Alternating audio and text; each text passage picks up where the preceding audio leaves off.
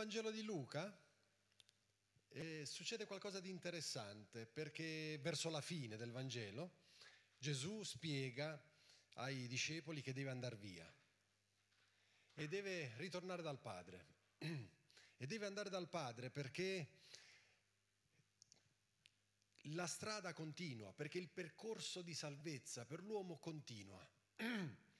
E nel momento in cui lui annuncia questo ai suoi discepoli, c'è un po' di sgomento. È come per dire, ma guarda, è già un po' di anni che stai con noi, ci siamo quasi abituati alla tua presenza. E come faremo se tu ci lascerai e tu tornerai al Padre? E sapete, qua inizia il, la rivoluzione del piano di salvezza di Dio, una rivoluzione meravigliosa. Perché Gesù esplicitamente in un versetto ci dice, dal capitolo 24 del Vangelo di Luca, Dice, ed ecco, io mando su di voi quello che il Padre mio ha promesso. Ma voi rimanete in città finché siate rivestiti di potenza dall'alto. Il, il versetto è molto esplicito, è molto diretto e arriva subito al dunque.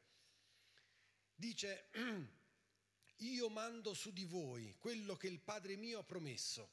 Il piano è fatto da Dio Gesù lo attualizza, lo, lo rende operativo, perché Dio ha promesso e Gesù manda. C'è una collaborazione strepitosa. Padre e figlio si schierano a favore dell'uomo, a favore di ognuno di noi.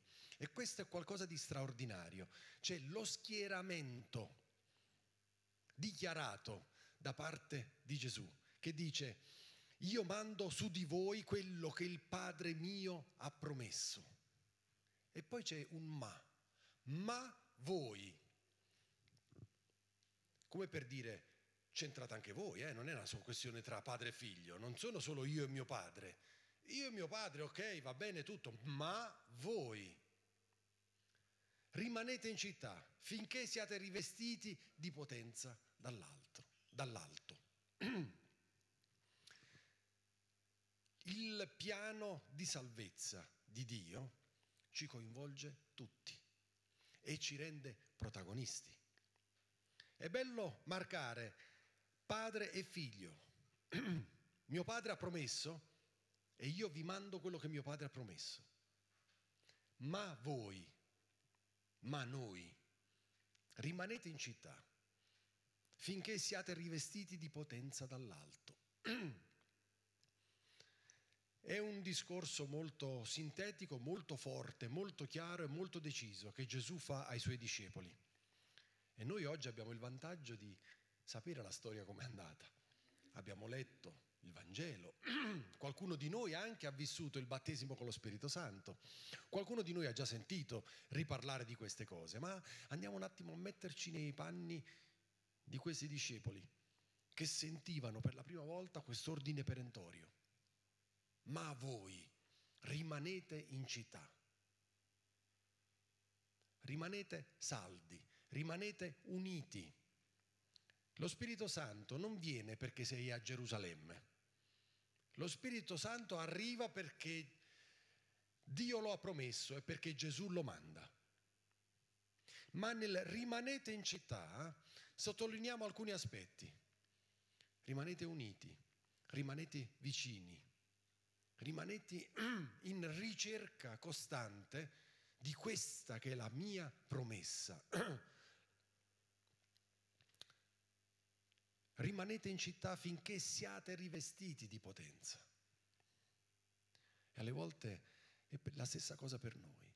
Abbiamo sentito nei giorni scorsi eh, le, le cose tremende che stanno succedendo in, in, in Israele e non vogliamo dimenticare nemmeno le cose tremende che stanno succedendo in Ucraina, in Russia e in altri paesi del mondo. Ci sono guerre che, di cui noi non sappiamo niente, ma fanno morti ogni giorno. Quindi non, non, vogliamo dimenticare niente, ma un aspetto voglio coglierlo. Nel momento in cui è scoppiata la guerra mi ha, mi ha sorpreso che eh, Israele a un certo punto abbia chiamato i riservisti è una parola che mi fa paura perché ci sono anche io dentro probabilmente. Sapete, se la Svizzera dovesse entrare in una situazione di guerra, anche se neutrale, tutto quello che volete, chiama tutti quelli abili alla guerra. E se tu sei a casa, se tu sei in ufficio, se tu stai facendo questo, se tu stai pensando ai tuoi figli, se tu stai lavorando, se tu stai arando la terra, se tu stai facendo progetti per l'estate, lasci tutto quello che fai e ti presenti per la guerra. Quello che mi ha sorpreso è che in poche ore 300.000 persone si sono presentate. In poche ore. 300.000 persone si sono presentate, questo vale per chiunque poi. Eh? Vi ricordate anche in Russia a un certo punto c'era la fuga, la gente faceva finta di non aver sentito, scappava pur di non sentire il richiamo alle armi. Ci sono momenti nei quali la battaglia si fa dura. Ci sono momenti nei quali le circostanze sono difficili intorno a noi. E lì dobbiamo fare squadra, dobbiamo scendere in campo, dobbiamo prendere posizione, dobbiamo rimanere in città finché quel senso di potenza acquista autorità, autorevolezza dentro di noi. Il cristiano spesso è paragonato al gregge. E il gregge ha una caratteristica, perché di gregge si parla quando parliamo di pecore, non parli di un gregge di mucche. È giù, è scorretto, è sbagliato. Se tu dici un gregge di mucche, la, la maestra ti corregge, dice no, no, no, il gregge è di pecore. Ok, quindi se si parla di gregge vuol dire che noi siamo delle pecore. E sempre facendo riferimento a questa metafora che ci avvicina al gregge, il gregge ha bisogno di essere unito. Perché? Perché come in tutte le favole e in tutte le realtà, il gregge è puntato dal lupo. Non c'è gregge senza lupo. Eh? Avete mai letto una storia? Una storiella? Se si parla di gregge si parla anche del lupo che viene a mangiarsi le pecorelle. Perché la pecorella è indifesa, la pecorella segue il suo pastore, la, pe- la pecorella ha bisogno di una guida, la pecorella mangia da sola, beve da sola, sceglie il suo compagno da solo finché si via oggi. La tecnologia è tutta un'altra cosa, però fa tante cose da sola, ma ha necessità di una guida. E la guida è il pastore. Queste metafore sono ben spiegate nella parola di Dio. Il Salmo 23 recita, il Signore è il mio pastore, nulla mi manca, bellissimo. È una consapevolezza di Davide strepitosa in un momento suo difficile. Non era lì con le pecore e dice, che facciamo una poesia, eh? Il Signore è il mio pastore. No, è in un momento difficile in un momento drammatico della sua vita, ne ha avuti tanti, periodi che sono durati anni anche. E allora la metafora della, del gregge e del pastore acquisisce una grande dinamica, una grande forza. Il Signore è il mio pastore ed è per quello che nulla mi manca. Il gregge come fa a difendersi dal lupo? Le pecore non girano armate e le pecore non hanno nemmeno, come si dice, denti a sufficienza per ferire o per azzannare i lupi. Ma la pecora si difende rimanendo nel gregge, perché incredibilmente il lupo ha paura del gregge. Non ha paura della pecora, ma ha paura del gregge, teme il gregge. Ho un amico che un, che ha un terreno e su questo terreno c'è un altro pastore che va a portare le sue pecore. E c'ha dei cani, questo pastore. Sapete il lavoro dei cani del gregge qual è? Non solo di condurre il gregge, ma di tenerlo unito. Se c'è una pecora che parte per la tangente, il cane va a prenderla. Sapete come fa a prenderla? La mordicchia. Gli dà un morso. Gli dà dei morsi sulle gambe e la pecora si riporta nel gregge. Il senso di unità ci può dare la prospettiva, ci può dare eh, la, la sensazione della vittoria. E quando scoppia una guerra siamo chiamati alle armi, perché per alcuni l'arma ti proietta verso una possibile vittoria. È bellissima invece, sono bellissime invece le metafore usate nella, nella Bibbia. Non si parla di armi, si parla di pecore. Che te ne fai di una pecora? Che ci fai con una pecora? A chi fai paura con una pecora? Ma tante pecore fanno paura al lupo. La stessa cosa vale per noi. In circostanze difficili, noi che siamo pecore, abbiamo necessità di vivere unità, di vivere comunione, di vivere vicinanza. E questo è qualcosa di fondamentale. Dobbiamo dircelo sempre di più, essere sempre più convinti di questo. E dobbiamo dirlo a noi stessi. Io ho bisogno del mio fratello, io ho bisogno della mia sorella. Perché lì io trovo la forza per resistere al lupo che sta girando intorno e che se vuole può mangiarmi da un momento all'altro. E allora la mia necessità è quella di essere nel gruppo, essere nel gregge, non lontano dal gregge. La pecora non deve sottovalutare il lupo, non deve eh, illudersi di essere più forte perché la sua forza non è sua, è del gregge, è del pastore che conduce il gregge. Sappiamo di Davide che quando il leone andava per mangiare, altro che il lupo, il leone andava per mangiare le pecore, eh, non è che gli diceva, vabbè, ne ha presa una, vabbè, avrà avuto fame anche lui. No, Davide gli andava incontro. Davide andava incontro al lupo e non aveva paura di mettere in rischio la sua vita per difendere il gregge. La stessa cosa l'ha fatta Gesù. Gesù l'ha data la vita. Gesù non è morto. Gesù ha dato la sua vita. E poi ci ha fatto vedere dove si è andato a posizionare, alla destra del Padre. Ma Gesù ci ha dato la vita. Se il lupo si avvicina, Gesù scende in campo e combatte al nostro fianco. La parola fondamentale quindi del versetto è che rimanete in città finché siate rivestiti di potenza. In tempi difficili, in tempi duri, noi abbiamo necessità di questa potenza che è data dallo Spirito Santo. Perché oggi non ha senso parlare di gregge. Sono belle metafore poetiche possiamo parlarne magari a scuola in, in un momento particolare, ma non sono, eh, come dire, attuali per il mondo che ci circonda. Ci si accanisce per trovare strategie di pace, compromessi di pace e non si riaggiunge un granché, le guerre vanno avanti. Se fossero tutte pecore e se ci sentissimo come tali, allora probabilmente arriveremmo a un dunque, permettendo a Dio, a Gesù Cristo di difenderci e di condurci. Egli mi fa giacere in verdeggianti pascoli. Lui ci conduce lì dove noi abbiamo bisogno di stare. Lui ci conduce lì dove per noi è il posto migliore,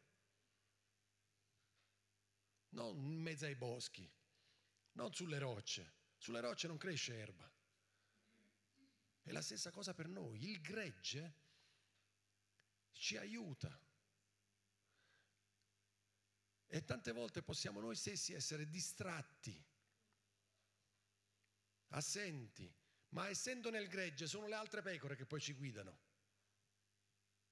Quante volte quando io ero distratto a certe situazioni sono stato, come dire, svegliato, risvegliato o toccato da chi era intorno a me. Dire no, no, questo no. Se fossi stato da solo non avrei avuto questo beneficio e chissà che fine avrei fatto. E tante volte è così, tante volte è così. Le circostanze oggi intorno a noi sono difficili, sono difficili e noi abbiamo necessità di scoprire il senso del gregge, scoprire il senso della guida pastorale di Gesù, scoprire il senso dell'autorità e della forza e della potenza che abbiamo a disposizione pur non essendo una nostra potenza, ma essendo la sua potenza. Se noi omettiamo queste cose, non ce la faremo. Non ce la faremo, vivremo di affanni, affanni incredibili, perché ci sforzeremo a fare tutto da solo, questo così, e questo così, e poi così, e poi così. E alla fine ti dici, ma in fondo che senso ha sta vita? Che senso ha la vita? Non ho tempo per sorridere, non ho tempo per abbracciare nessuno, non ho tempo per sentirmi amato, non ho tempo nemmeno per amare qualcuno, no, perché devo fare questo, devo fare quello, devo fare quell'altro, eh? E cosa succede? Succede che il lupo mi punta. E questo tran tran e questo fare mi isola. E allora il lupo dirà, ecco, la pecora si sta isolando. Teniamola d'occhio. E al momento opportuno, eh, anche quando sentiremo una certa fame, eh, andremo e ce la mangeremo. Perché la pecora da sola non ha nessuna chance, non ha nessuna chance. Quello che per noi è importante e fondamentale è questo esercizio di essere gregge e di riscoprire questa potenza che è arrivata dall'alto. Andate poi a leggere, perché è l'ultimo capitolo di Luca, poi ci sono gli atti. Andate a leggere il, nel libro degli atti, questa potenza a un certo punto è arrivata, è arrivata, è scesa dall'alto, proprio come, come Gesù diceva qui, perché il Padre mio ha promesso e quindi io ve la mando. E siccome io non sarò qui, ma sarò lì, ve la mando da lì. E questa potenza è arrivata. Questa potenza è arrivata e ci ha equipaggiati di amore, intercessione, consapevolezza di chi siamo in Cristo. Ci ha equipaggiati di speranza, di certezza, non di speranza, di certezza. Con Gesù non è che speriamo che le cose vanno meglio, con Gesù va meglio. Perché Lui ha dei piani meravigliosi per noi. E il susseguirsi di questi eventi ci testimoniano anche il fatto che è tutto preparato dal Padre. Noi dobbiamo solo raccoglierlo, dobbiamo solo farlo nostro, ma dobbiamo essere disciplinati. Il ma che leggiamo, ma voi, potremmo parlarci un paio d'orette su questo ma voi. Il ma voi non vuol dire che è scontata la cosa. Il ma, ma voi ci, ci coinvolge, ci chiama, scuote la nostra coscienza, scuote il nostro senso etico, il nostro senso morale. Il ma voi o il ma io, dico a me stesso, implica il fatto che io devo fare qualcosa. E non posso sempre lasciarmi andare, non posso sempre rimandare, non posso sempre pensare, eh ma poi, eh ma chissà, eh ma forse. Perché allora lì non saremo rivestiti di potenza e non possiamo lamentarci se il lupo ci morde, se il lupo ci isola dal gregge. Perché siamo noi che ci stiamo isolando. Siamo noi che in maniera incosciente, in maniera sbagliata, in maniera, eh, sì, in, in, in maniera, non mi vengono più i termini. Va bene, ci siamo capiti. Cosa succede? Succede che ci isoliamo. E nel, nella debolezza chi ci combatte dopo può essere più forte di noi. Può essere più forte di noi. Senza la potenza dall'alto non riusciamo ad essere più forti del nemico. Non riusciamo. Di conseguenza è un messaggio che dobbiamo imparare. Oggi, in tempo di guerra, non, ha, non è la questione di abbracciare le armi il più presto possibile. Oggi, in tempo di guerra, forse ancora di più dovremmo piegare le nostre ginocchia. Dovremmo pregare perché probabilmente anche noi siamo colpevoli di quello che sta succedendo laggiù. O di là, o di qua, o di là.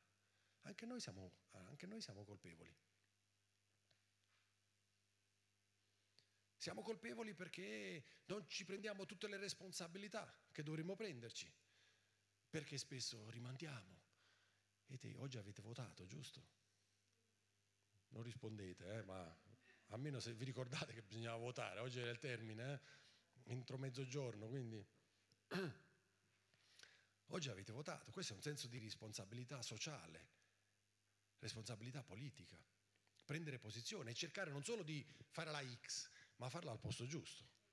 Farla al posto giusto per promuovere costru- e costruire meglio il nostro futuro. Quindi siamo responsabili, siamo responsabili.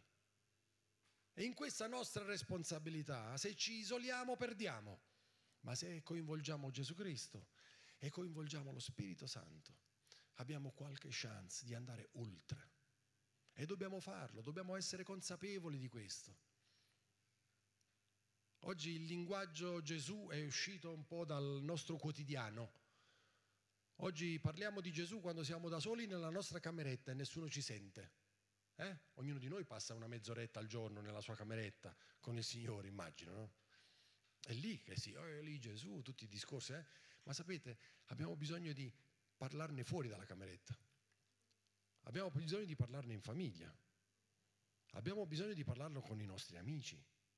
Abbiamo bisogno di parlarlo sul mondo, nel mondo che frequentiamo, che sia scolastico, che sia lavorativo, che sia eh, sociale o chissà che cosa. In quegli ambiti lì dobbiamo parlarne. Non possiamo zittire, non possiamo farne a meno e soprattutto non possiamo far finta di niente. E queste circostanze per noi sono importantissime, sono necessarie perché è in questi momenti che io ricevo potenza dall'alto. La potenza non è un, un una tantum. Potenza vuol dire essere messo, in, essere messo in condizione di superare la circostanza. Non ho abbastanza forza, oggi non ce la faccio, oggi non ho voglia, oggi, oggi mi sento a terra, oggi non è il caso ecco, oggi non sono abbastanza forte, ecco la potenza che mi manca arriva dall'alto. E la potenza che mi arriva dall'alto mi abilita a superare il contesto.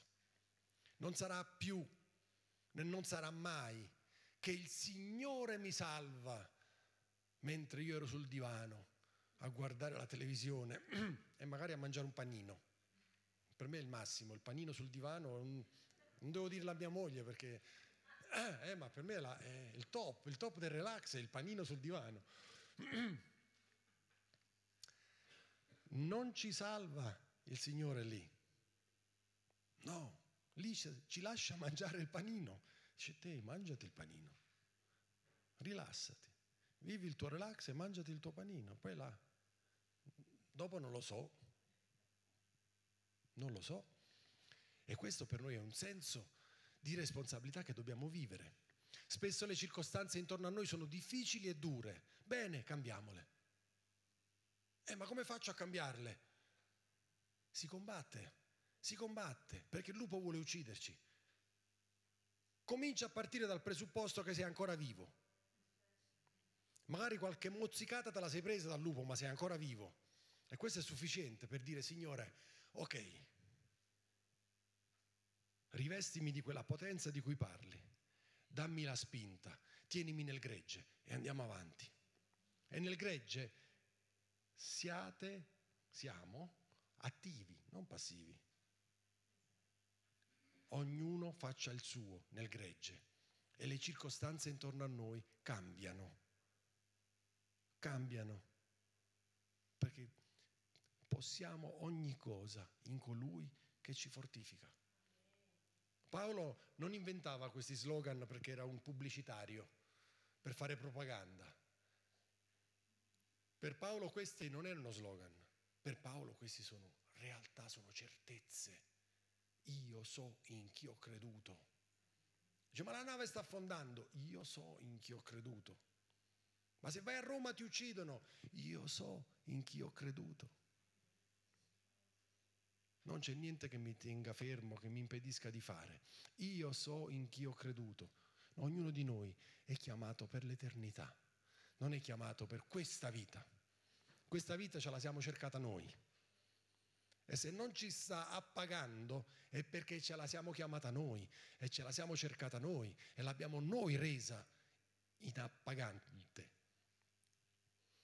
Ma la vita eterna è qualcosa di meraviglioso ed è qualcosa che Gesù Cristo e Dio hanno riservato per ognuno di noi. Amen.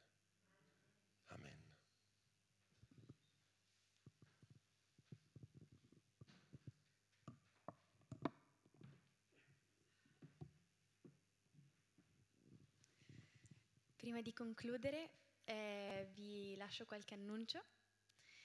Martedì avremo la serata di lode, serata di lode e preghiera, quindi abbiamo unito sia lode che preghiera e li abbiamo uniti in un'unica serata. Sarà appunto tutti i martedì dalle 19.30 alle 20.30 ed è un bel momento da passare con Dio insieme. E, ehm, venerdì invece ci sarà il, un, un evento per il gruppo giovani quindi faremo una serata con i gruppi giovani delle tre CEP e anche gli altri che si vogliono aggregare e quindi sarà qui ad Arbedo e se vi passa di pregare per questa serata, volentieri, fanno sempre bene le vostre preghiere e se no il prossimo ritrovo sarà poi a domenica prossima. C'è ancora un annuncio. Sì, ancora un annuncio da parte mia chie- del Consiglio di Chiesa è che sabato 2 dicembre, marcatelo nelle vostre agende, sabato 2 dicembre alle ore 20 avremo un concerto di Natale.